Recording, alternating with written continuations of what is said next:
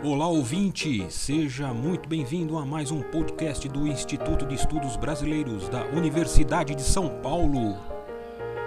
Instituto especializado e sede de acervos importantes de muitos artistas e intelectuais. Gabriel Viana iniciou seu processo de formação para ingressar-se no Grupo Miguelim em 2008, com a pedagoga Lúcia Goulart, grande parceira do projeto, que recebe os inscritos pretendentes a Miguelim de 9 a 12 anos e realiza com eles alguns primeiros encontros contando a história do grupo e fazendo pequenas dinâmicas no intuito de aquecer os jovens alunos para as oficinas de narração. Em 2009, Gabriel passou a frequentar as oficinas de introdução à narração oral na minha turma, Elisa, permanecendo no grupo até o ano de 2017. Tomando com seriedade seu percurso como Miguelim, Gabriel mostrou-se um aluno dedicado e entusiasmado, o que, durante todos esses anos, refletiu em seu amadurecimento gradual como narrador de trechos de Guimarães Rosa e também como seu leitor. Durante seus últimos anos no grupo, por conta própria, ele realizou a travessia da leitura do Grande Sertão Veredas.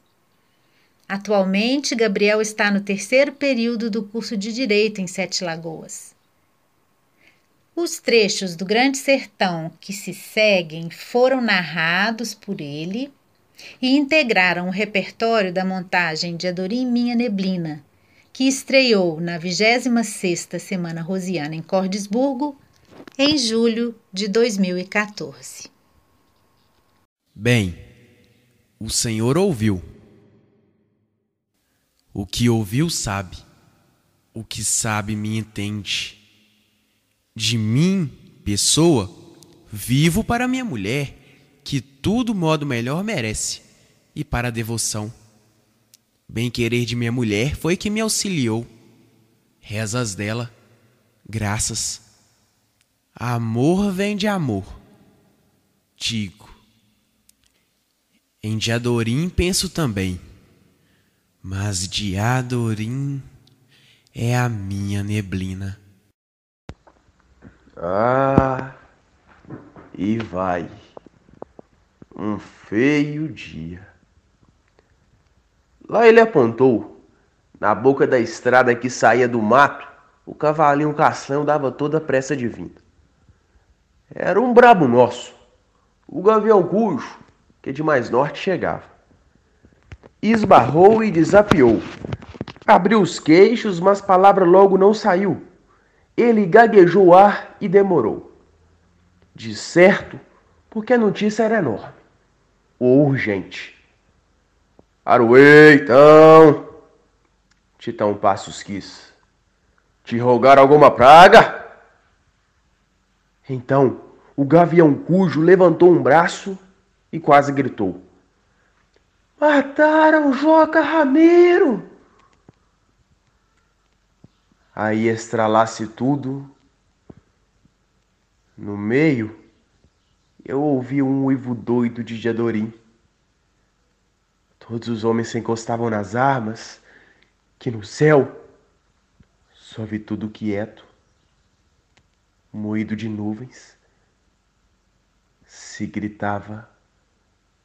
Titão Passos bramou as ordens. Diadorim tinha caído quase no chão Caiu tão pálido como cera do reino, feito um morto estava. E ele todo apertado em seus couros e roupas, eu corri para ajudar. A vez de ser um desespero, mas eu não pude dar auxílio. Mal ia pondo a mão para desamarrar o colete jaleco e Diadorim voltou a seu si. Me repeliu, muito feroz. Não quis apoio de ninguém, sozinho se sentou se levantou recobrou as cores e em mais vermelho rosto, numa fúria de pancada. Assaz que os belos olhos dele formavam lágrimas. Titão Passos mandava, o Gavião Cujo falava. Quem? Aonde conta? Matou foi o Hermógenes, os homens do Ricardão. Arraso, cão, caracães, cabrobró de cães, traição que me paga. Constante não havendo quem não exclamasse. Joca Ramiro podia morrer? Como podiam ter matado?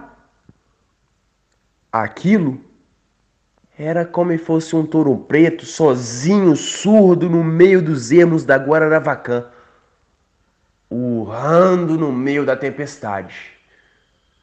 Assim Joca Ramiro tinha morrido. E a gente raivava alto para retardar o surgido medo e a tristeza em cru, sem se saber por quê. Mas que éramos de todos, unidos malaventurados. De Adorim tanto empalidecesse, ele pediu cachaça, tomou, todos tomamos. Titão Passos não queria ter as lágrimas nos olhos. Um homem de tão alta bondade tinha mesmo de correr perigo de morte mais cedo, mais tarde, vivendo no meio de gente tão ruim.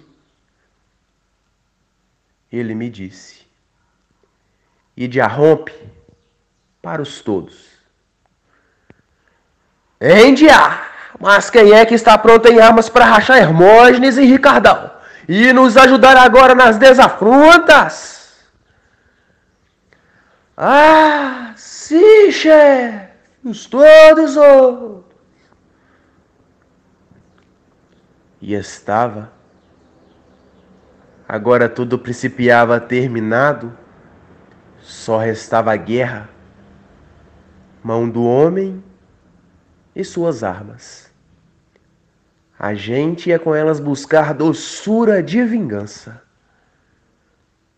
Joca Ramiro morreu como o decreto de uma lei nova.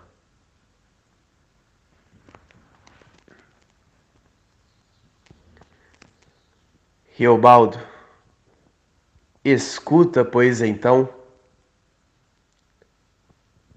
Joca Ramiro era o meu pai. Ele me disse. Não sei se estava pálido muito, depois foi que se avermelhou, devido que abaixou o rosto para mais perto de mim. Me cerrou aquela surpresa, sentei em cima de nada e eu criei tão certo depressa que foi como sempre eu tivesse sabido aquilo. Menos disse. Espiei de Adorim, a dura cabeça levantada, tão bonito, tão sério, e corri lembrança em Joca Ramiro. Porte luzido, passo ligeiro, as botas russianas, a risada, os bigodes, o olhar bom e mandante. A testa muita, o tupete de cabelos anelados pretos brilhando, como que brilhava ele todo. Porque Joca Ramiro era mesmo assim sobre os homens. Ele tinha uma luz, rei da natureza. Que de Adorim fosse o filho, agora de vez me alegrava, me assustava. Vontade minha foi declarar e digo, Diadorim, estou com você todo o sistema e com a memória de seu pai. Mas foi o que eu não disse. Será por quê? Criatura gente é não e questão. Corda de três tentos, três tranços. De um aceso de mim, eu sabia. Era que eu, as loucas, gostasse de Jadorim e do modo a raiva incerta de não ser possível dele gostar como queria, no honrado e no final. Relembro de Adorim. Minha mulher que não me ouça. Moço, toda saudade é uma espécie de velhice. A morte de Joca Ramiro, Grande Sertão Veredas. E Joca Ramiro era o meu pai, Grande Sertão Veredas. Gabriel Viana, 8 de 3 de 2018. Os textos narrados pelo Gabriel são o prólogo do Diadorim Minha Neblina, a morte de Joca Ramiro e Joca Ramiro era o meu pai. Este podcast do Instituto de Estudos Brasileiros chega ao final. Esperamos que tenham gostado e em breve retornaremos com um novo assunto para você.